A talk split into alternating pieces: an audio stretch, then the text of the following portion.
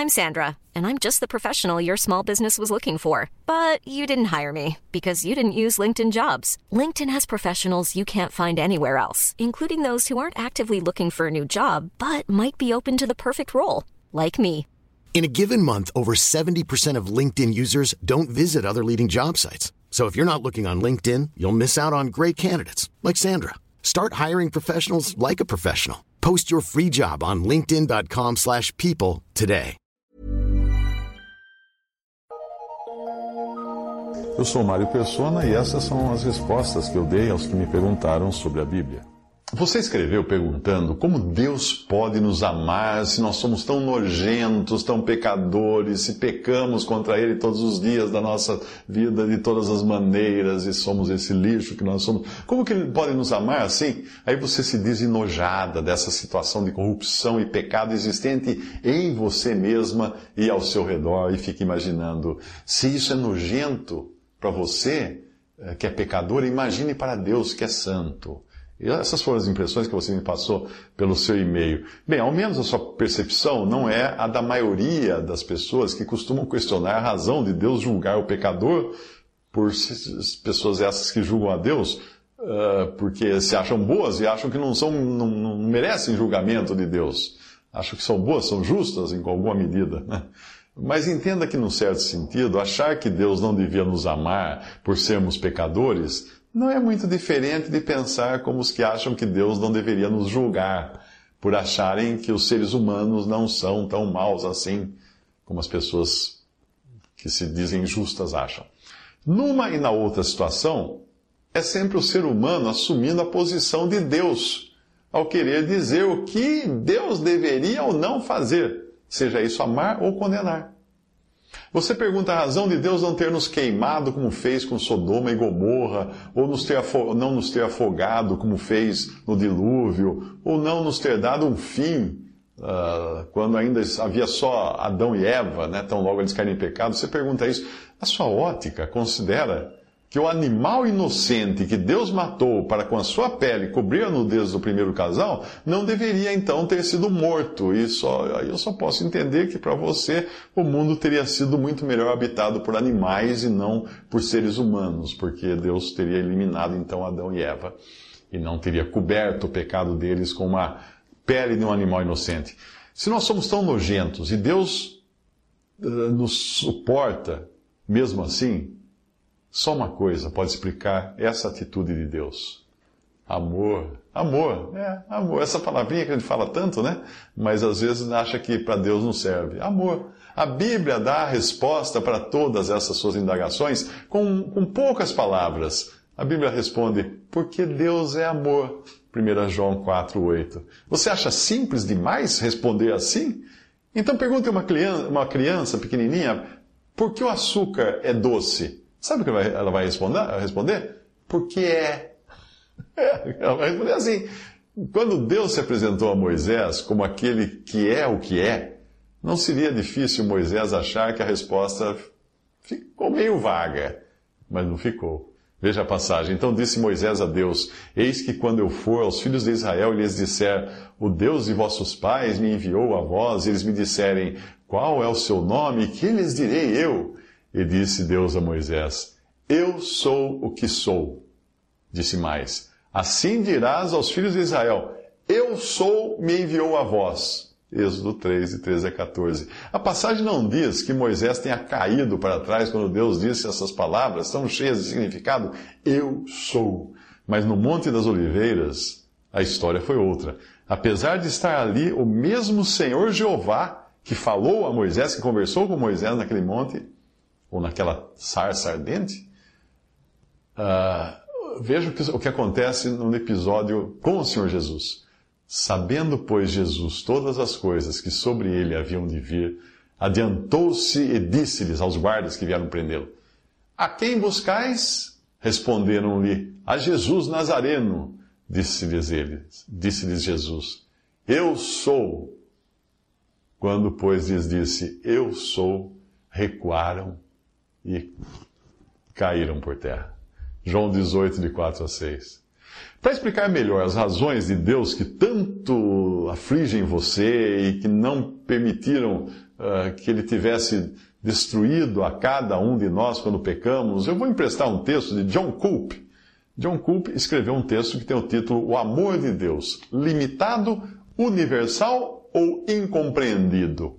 Ele diz assim no seu texto: Na raiz de algumas das questões doutrinárias mais difíceis da fé cristã está a falta de entendimento do amor de Deus e sua relação com a graça de Deus. Existem aqueles, aqueles, por exemplo, que declaram que o amor de Deus não iria permitir que algum pecador viesse a perecer ou ir para o inferno. Esse ensino é chamado de universalismo.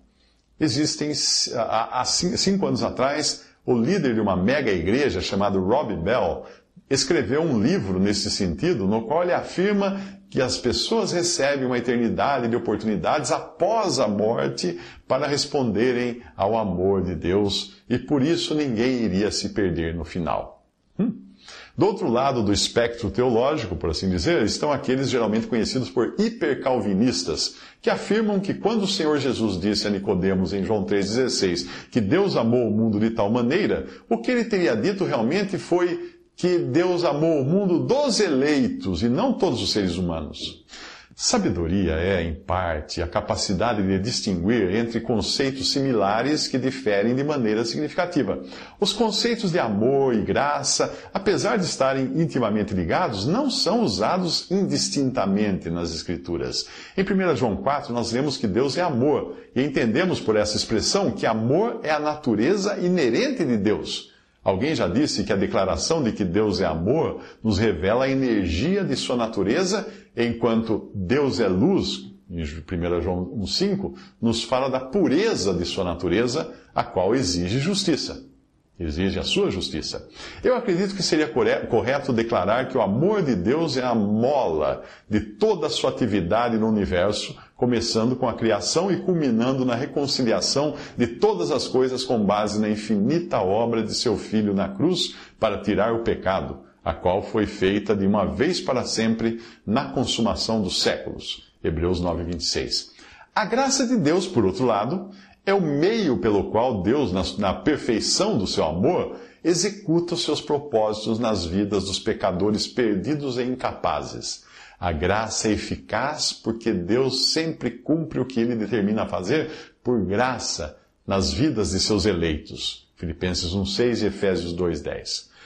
Por mais difícil que possa ser compreender isso, esta graça nos foi dada antes da fundação do mundo, a nós que somos salvos. 2 Timóteo 1:9. As Escrituras não mencionam o amor de Deus como tendo esta particularidade, porque o amor é o motivo e o modo como ele opera para com todos, enquanto que a graça tem em vista a bênção eterna da alma individualmente, e a graça infalivelmente atinge a sua meta em conformidade com o propósito de Deus. Efésios 1, de 3 a 12. João Calvino escreveu sobre a graça irresistível mas já que esse termo possui uma conotação questionável, como se indicasse uma entrada forçada em alguém, nós podemos com mais precisão e cuidado falar da graça eficaz de Deus. Na, verdade, dizer que a graça vence seria muito mais correto do que repetir o mantra universalista que diz que o amor vence, porque a graça é eficaz, enquanto que o amor é o que motiva a graça. E que tremendo motivo foi o amor de Deus. Tanto que podemos declarar e pregar enfaticamente que Deus amou o mundo de tal maneira que deu seu Filho Jesus como propiciação por todo o mundo, 1 João 2,2. E que todos os homens são convidados tanto a irem a Ele como a se arrependerem, já que a propiciação permite que Deus seja misericordioso ao mesmo tempo em que permanece perfeitamente justo. Quando pecadores rejeitam e desobedecem o chamado do Evangelho até o seu derradeiro fôlego, eles sofrem a separação permanente do amor de Deus e, de Deus, e do Deus de amor. Romanos 8, 39, Mateus 22, 13 e Lucas 14, 24. Todavia, o amor de Deus não fica comprometido ou diminuído por ele ter de julgar o ímpio, porque o seu julgamento é obra estranha, como fala Isaías 28, 21. Portanto, tanto o universalismo quanto o hipercalvinismo são pontos extremos da discussão do amor de Deus e por isso nem valem a pena serem levados a sério. Mas graça é o favor imerecido de Deus para com pecadores individualmente, os quais não são nem um pouco melhores do que os que perecem. E é por graça que Deus os escolhe, vivifica, salva e glorifica. O mais elevado prazer de Deus agora e sempre é o de glorificar a si mesmo na pessoa de seu Filho, por intermédio de nós que somos salvos, que somos os beneficiários das riquezas da sua graça. E para que não nos tornemos demasiadamente ocupados com nossos próprios interesses e benefícios na questão de Deus agir em graça, lembremos-nos de que a redenção, a aceitação e a adoção do crente será ao longo de toda a eternidade para o louvor da glória da sua graça. Efésios 1, de 3 a 12. Isso foi traduzido do, do texto The Love of God, Limited, Universal or Misunderstood, or Misunderstood, de John Coop. Visite respondi.com.br.